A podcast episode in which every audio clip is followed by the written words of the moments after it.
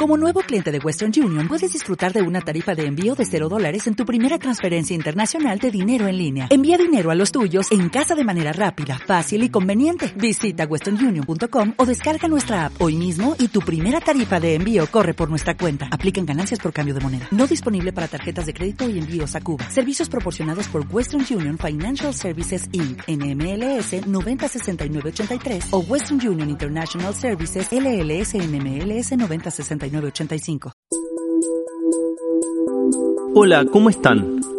En este nuevo podcast de Radio Legislatura y el portal de noticias Legislatura Abierta, les contaremos una parte de lo que dejó en lo musical la Guerra de Malvinas, la última guerra en la que se vio envuelta la Argentina. Malvinas, la guerra que ganó el rock nacional. La Guerra de Malvinas fue iniciada en el año 1982, durante la última dictadura cívico-militar que vivió la Argentina. Fue un fallido intento por parte del gobierno de facto argentino por conservar el poder, aquel que por la fuerza habían tomado seis años antes, más precisamente el 24 de marzo de 1976 se comunica a la población que a partir de la fecha el país se encuentra bajo el control operacional de la Junta Militar. Las hermanitas Malvinas. A comienzo de los años 80 en Argentina, el gobierno militar había empezado a perder fuerza. El pueblo empezaba a sublevarse por las violaciones a sus derechos, por las torturas, por los operativos por las desapariciones, expropiaciones y las muertes. Fue entonces que, para salvar su pellejo, el gobierno de facto decide echar mano a un tema que causaba resquemor entre los argentinos, las Islas Malvinas. Llegaron piratas de otros mares, arrasaron la tierra congelada y la llenaron de ron y sangre humana quieren venir, que vengan, les presentan nueva taza. Hagamos un poco de historia. El origen de esta disputa comienza en 1833, cuando los ingleses hicieron ocupación de las islas del Atlántico Sur. Hasta que el barco patrio no ancle entre sus alas, ella se llama soledad. el Estado militar conjunto, casi 150 años después, decidió tomar por la fuerza el gobierno de las islas. Los ingleses no tardaron en responder. La entonces primera ministra del Reino Unido, Margaret Thatcher, decidió contrarrestar la insurrección con todo el poderío militar inglés. Fue un 2 de abril de 1982. Pero remontémonos a unos días antes para saber qué ocurría en nuestro país. Al asumir la Junta Militar, se prohíben distintas canciones por su contenido revolucionario o sexual, o incluso hasta triste, según las rotulaba el Confer, ente que decidía qué sonaría y qué no. Y qué no. Se calla el cantor, calla la vida decenas de temas musicales habían sido confinados a quedar guardados en las distintas discotecas de las radios. El rock con músicos pelilargos, ruidosos y rebeldes no era bien visto por el gobierno militar. Aún así había mucha música de rock que sonaba por los medios argentinos, incluso la gran mayoría en inglés. Pero esto cambiaría con el inicio de la guerra. Sergio Pujol, historiador, docente y ensayista especializado en música popular, ha escrito numerosos libros, entre ellos Rock y Dictadura. Él nos cuenta qué sucedía entre el gobierno militar y el rock. En realidad, el rock era enemigo del disciplinamiento que intentó imponer la dictadura militar. Y efectivamente, no vamos a encontrar ninguna expresión artística o cultural en la Argentina del 76 al 83 que fuera tan opuesta, tan diferente a los valores que intentaba inculcar de modo coercitivo, la mayoría de las veces la dictadura militar. Quiero decir, había por supuesto escritores argentinos en el exilio o que escribían en, la mayor de las soledades, artistas plásticos, etcétera, pero el rock tuvo, como la música en general, la necesidad de expresarse públicamente. La naturaleza misma de la música es pública.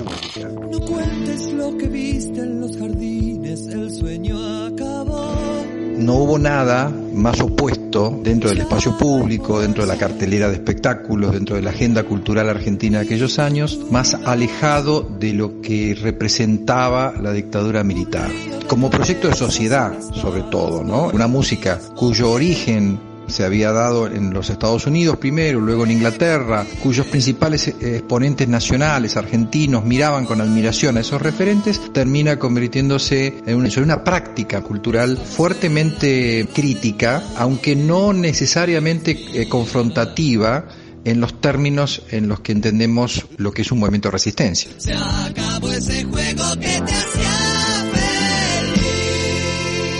En abril de 1982, al iniciar el conflicto entre Inglaterra y Argentina, se decretó la prohibición de toda canción anglosajona o que tenga su letra en inglés. No importaba ya si era ejecutada por ingleses, estadounidenses o australianos, daba lo mismo. El obtuso pensamiento censor decía que si el idioma era inglés y nuestros enemigos eran ingleses, entonces su música se debía prohibir, sin importar el país de origen. Era una medida absurda realmente, ¿no? Creer que de ese modo los argentinos íbamos a cerrar filas en torno al, al, ejército argentino para rescatar o para recuperar las Islas Malvinas a través de una acción psicológica y a través de una política cultural de, de guerra era claramente ineficaz porque en última instancia quienes escuchamos rock nacional en esos años seguimos escuchando en nuestras casas o en reuniones entre amigos aquellas canciones de, de Pink Floyd, de los Rolling Stones, de los Beatles, de Emerson Lake and Palmer, de Jethro Tull, de Crosby, Stills and Young, de los Beach Boys y, de tantos músicos eh, ingleses y norteamericanos que, que admirábamos en ese entonces y que seguimos admirando y que seguimos escuchando. Pero hagamos memoria. ¿Qué sonaba por aquellos años en las radios de América y del mundo? Corría el año 1982. El rock, el pop y otros estilos en inglés estaban en pleno auge. En abril de ese año, en los charts estadounidenses, Joan Jett con I Love Rock and Roll sonaba en el número uno.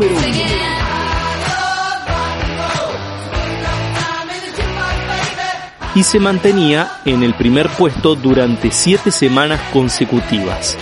También en las listas aparecían canciones como la versión de Van Halen del clásico Oh Pretty Woman.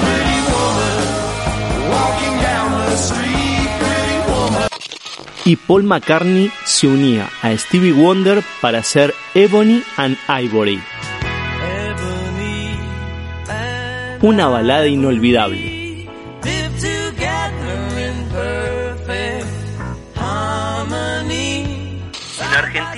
Música en inglés ocupaba el 70% de la programación de las emisoras. Pero esto cambió literalmente de la noche a la mañana.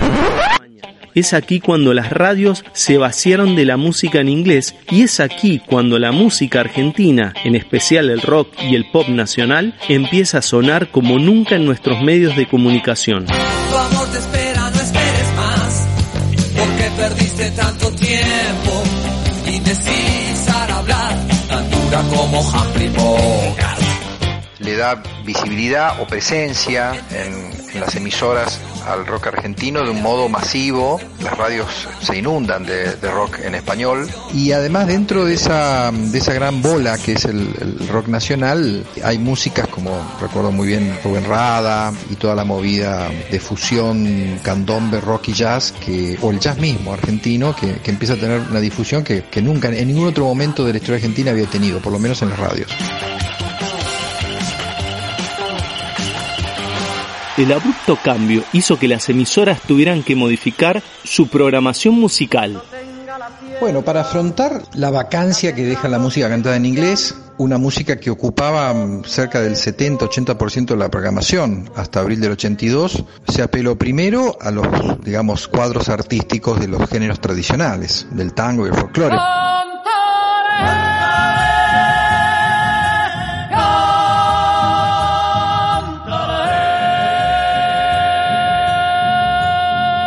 Enseguida las autoridades del CONFER este, y los directivos de las emisoras se dieron cuenta que ese repertorio y, ese elenco de, intérpretes dirigían sus canciones a un público mayor. Estamos hablando de una época en la que los jóvenes no querían saber, en general, ¿no es cierto? No querían saber nada con la música de los adultos, de los mayores. Y ahí es donde aparece el rock argentino. Para 1982 hay un fondo editorial, digamos, de música interesante, se ha grabado mucho y lo primero que se hace es eh, justamente poner a circular esas canciones sin que tenga validez la lista de temas prohibidos o desaconsejados, ¿no? que el mismo Confer había elaborado unos años antes. Sí, de repente las canciones prohibidas, aquellas que habían sido confinadas al olvido, fueron liberadas para completar la programación de las emisoras. Pudo escuchar ayer nomás, o Viernes 3 AM, o el tema de los mosquitos, o solo le pido a Dios, sin que hubiera mm, ningún impedimento por parte del gobierno militar. Las compañías discográficas empezaron a buscar artistas para rellenar la programación de las radios, en especial las FM, destinadas a poner más que nada música. Pero no existía tanta música nueva para llenar los espacios. Y entonces, ¿cómo se las arreglaban los programadores? Yo recuerdo cómo eh, los programadores musicales, que se vieron en un brete efectivamente al principio, empezaron a difundir a Premiata Fornería Marconi, un grupo excelente de rock progresivo, Barón Rojo, que era un grupo español que hacía heavy metal, o algo parecido al heavy metal, o algunos grupos franceses, ¿no? Es decir, el rock no anglosajón o el rock no cantado en inglés o directamente músicos ingleses que hacían, digamos, un, rock instrumental. No había mucho, porque en general el rock tiene que ver con, con, la canción, ¿no? Y luego salieron del freezer, ¿no? Salieron del deshielo todos los grandes artistas folclóricos que habían estado prohibidos de prácticamente desde el 76, algunos incluso del 75, ¿no? Estoy pensando, bueno, en Horacio Guaraní, César Isela, Mercedes Sosa y, y tantos otros. Uno se despide insensiblemente de pequeñas cosas. Eso que venía del llamado nuevo cancionero argentino, que fue un movimiento eh, de renovación del, de las canciones de raíz nativa en la Argentina con un fuerte mm, contenido político o, social, en todo caso. Muchos de esos intérpretes, por no decir la mayoría, eran artistas orgánicos o intelectuales orgánicos del Partido Comunista Argentino. Toda esa gente la había pasado muy mal hasta el 82, hasta la Guerra de Malvinas. Y empezaron a, a difundirse sus canciones, sus, sus músicas, ya sin ningún tipo de, de impedimento. El rock fue el estilo que más se benefició con esta medida.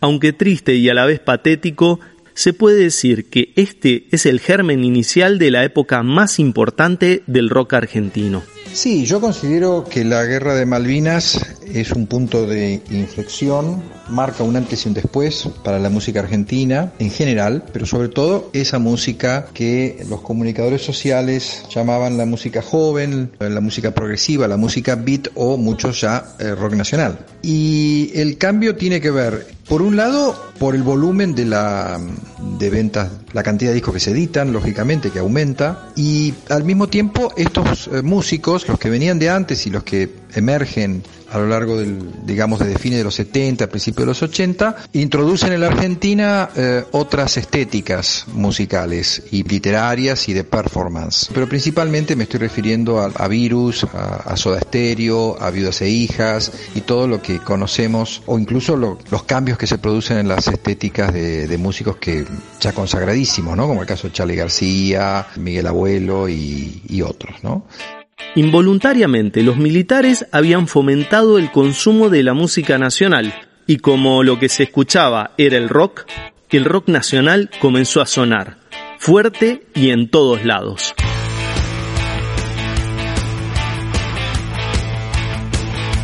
El rock fue un movimiento social y cultural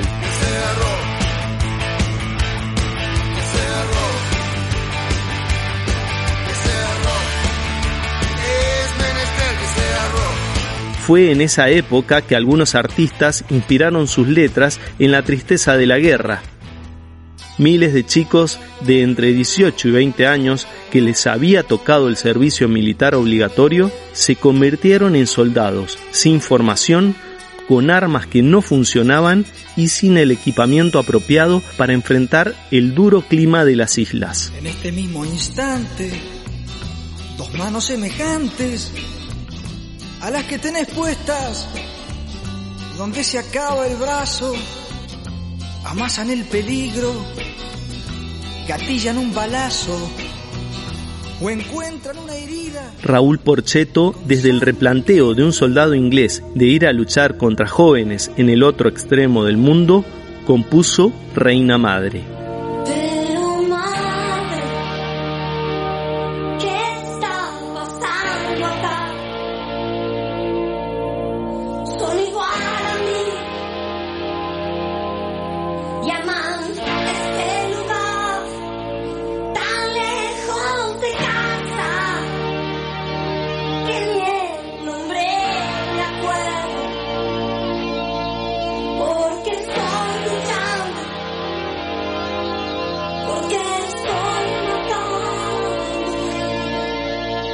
Al mismo tiempo, Charlie García se mofaba de los militares, que aseguraban que estábamos ganando.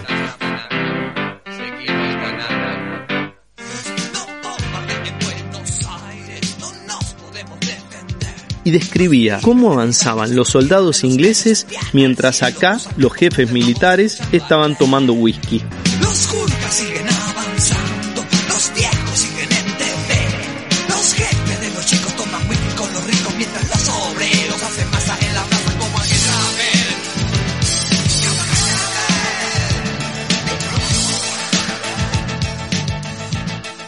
Pero también del otro lado del Atlántico los artistas se manifestaban contra la guerra. La banda inglesa Pink Floyd, liderada en ese entonces por Roger Waters, se vieron conmovidos por el enfrentamiento bélico entre la Argentina e Inglaterra. En su disco The Final Cut se manifiestan en contra.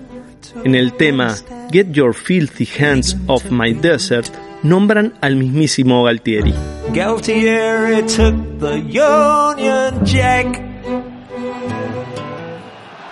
En nuestro país, productores de espectáculos y artistas del rock, al igual que la mayoría de los argentinos, se sensibilizaron por el momento que vivían los jóvenes soldados en Malvinas. Es entonces cuando se organiza el Festival de Solidaridad Latinoamericana. Fue por una buena causa, pero los militares intentaron utilizarlo para su beneficio. Pero los artistas se rebelaron y lo convirtieron en un festival por la paz. Fue una situación paradójica. Los militares y los artistas históricamente enfrentados terminaron organizando un festival en conjunto.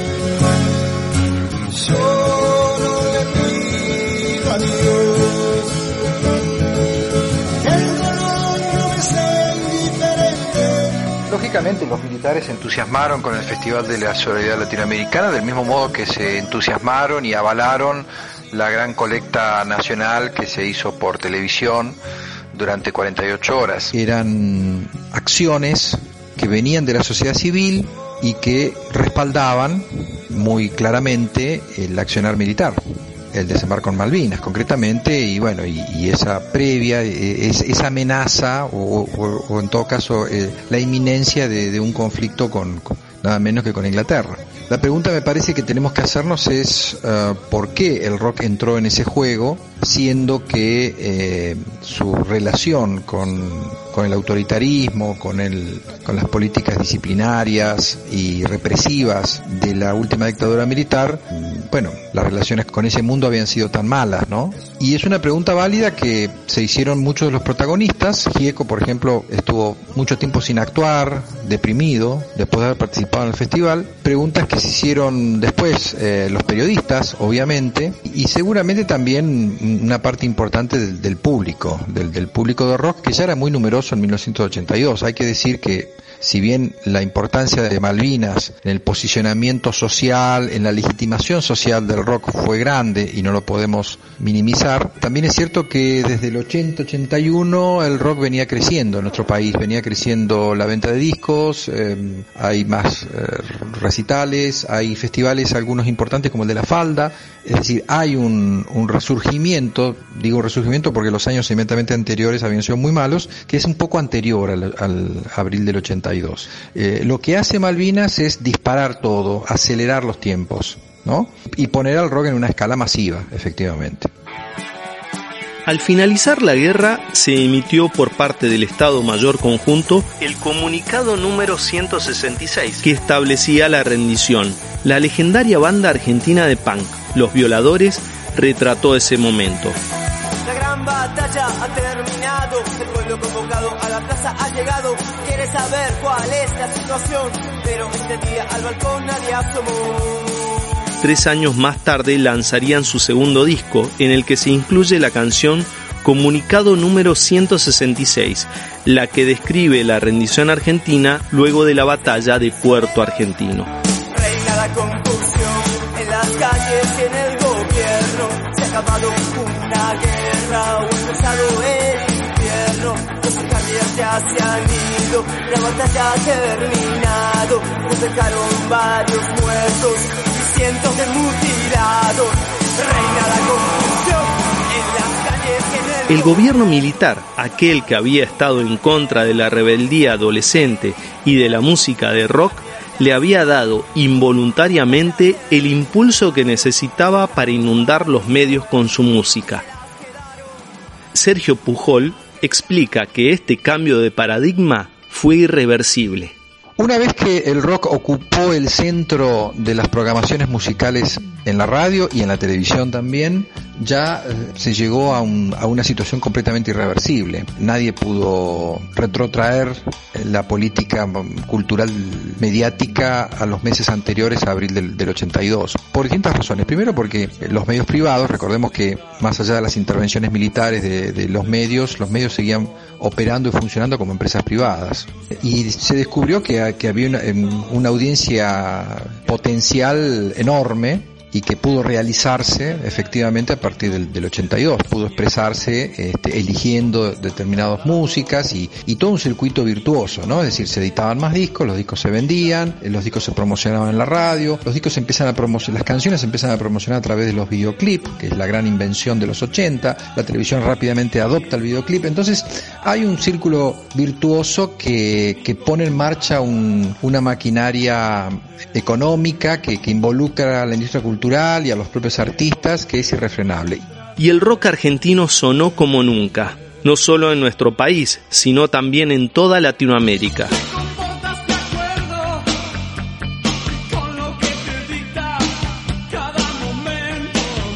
Es aquí cuando los artistas se hicieron fuertes y aparecieron nuevos, marcando la ruta musical de Latinoamérica y Argentina se convirtió en un polo musical.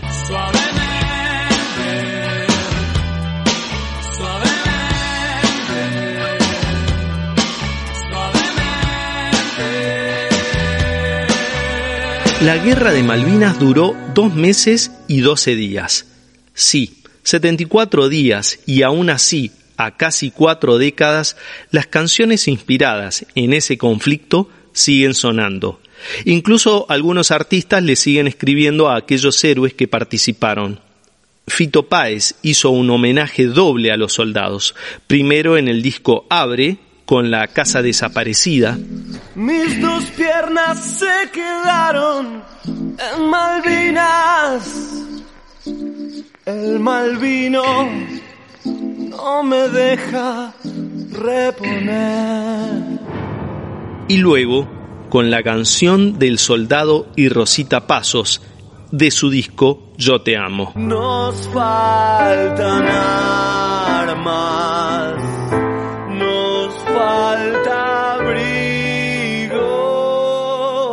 Por los pibes que murieron y la bronca de los políticos, porque un 2 de abril o un 14 de junio vienen, nos abrazan, se sacan fotos o salen en la televisión y después nunca más con nosotros. Ataque 77 se sumó a hablar de Malvinas con su tema 2 de abril.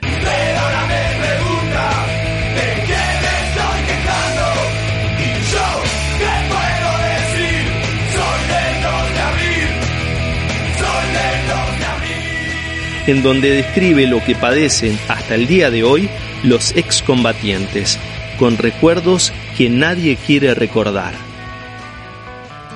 La razón que te demora de la renga fue también inspirada en Malvinas. Hay un destino que no tiene pruebas, por eso esta historia puede que muera con una verdad olvidada en tu. Héroes de Malvinas de Ciro y los persas hace un merecido homenaje a quienes estuvieron luchando para la recuperación de las islas. Por siempre nuestros héroes de Malvinas. Las canciones inspiradas en Malvinas no fueron tantas, solo un puñado evocan ese momento. En ese sentido, la guerra no fue muy productiva como fuente de inspiración para, para canciones, como sí pasó en Estados Unidos con la guerra de Vietnam o, o incluso más atrás en el tiempo con, con la Primera y con la Segunda Guerra Mundial. Tal vez porque en el fondo siempre se quiso olvidar algo que nunca debió ocurrir. La guerra hizo que se cumpliera el principio físico de acción y reacción. Una acción de censura dio por resultado una explosión creativa de los músicos, una reacción que alcanzó a toda Latinoamérica y que hizo que nuestra música fuera respetada y admirada por decenas de países. Se sabe que en los conflictos bélicos nadie gana. En ambos lados hay pérdidas de vidas humanas, millones de historias que se truncan y otras que se derrumban. En este caso, no fue alguien quien ganó, sino algo. Y ese algo fue el rock argentino, una música envasada en origen con calidad de exportación. Y nos dejó canciones que hasta el día de hoy suenan en las radios y sirven para alegrar, emocionar y curar las heridas de una guerra absurda, la guerra de Malvinas.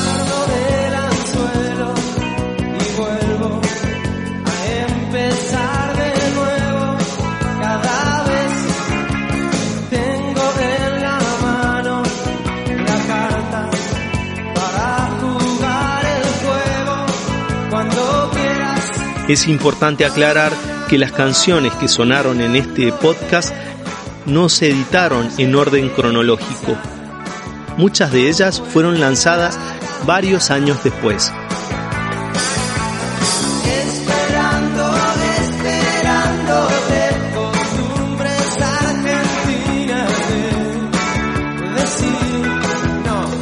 Hasta aquí este podcast dedicado a la música y a la guerra que empezó aquel 2 de abril de 1982.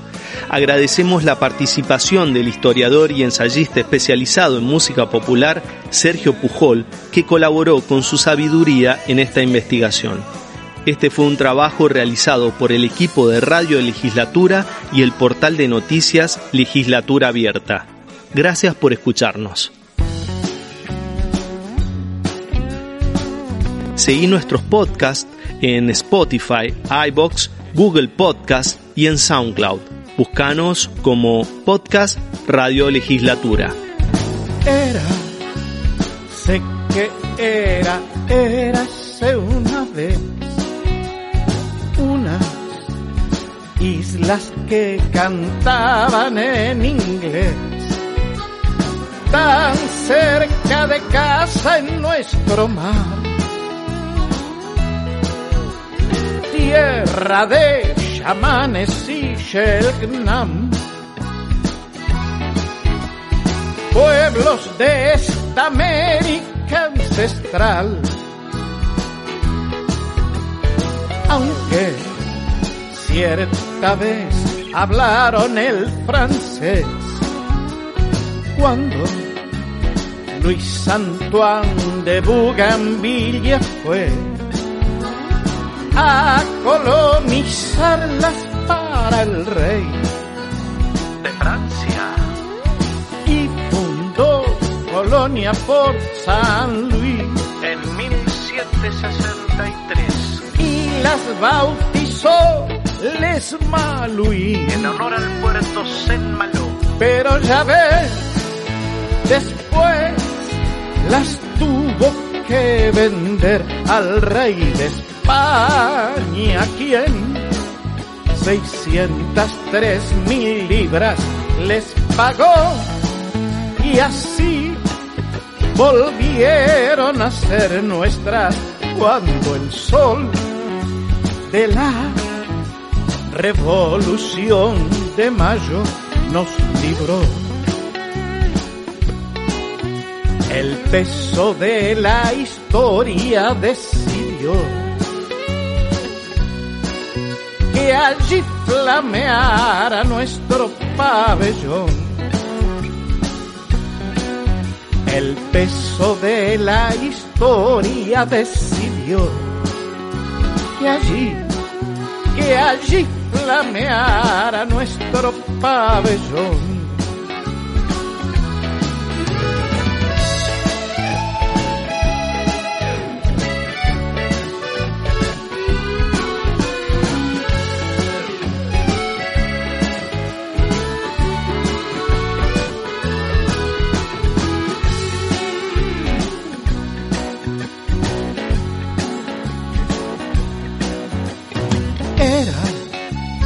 Sé que era, érase una vez uno que recordaremos Luis Verdinet con nuestra bandera recaló En 1829. en la fría isla Soledad Con toda su familia. para gobernarla y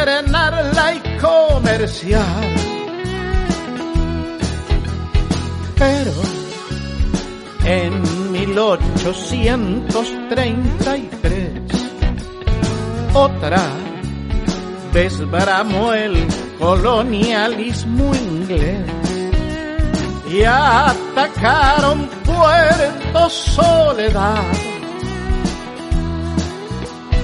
destruyendo todo sin piedad. Y desde ese día llora el mar, igual que un 2 de abril, cuando la sangre joven del país cayó herida por el fuego y la locura de mesiánicos y oscuros generales que rindieron sus espadas sin llorar.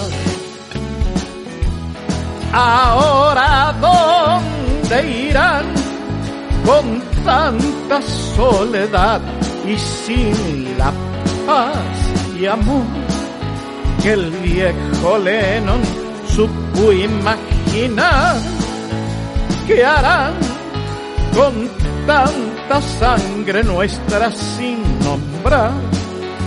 ¿Qué harán con tanto amargo llanto maternal?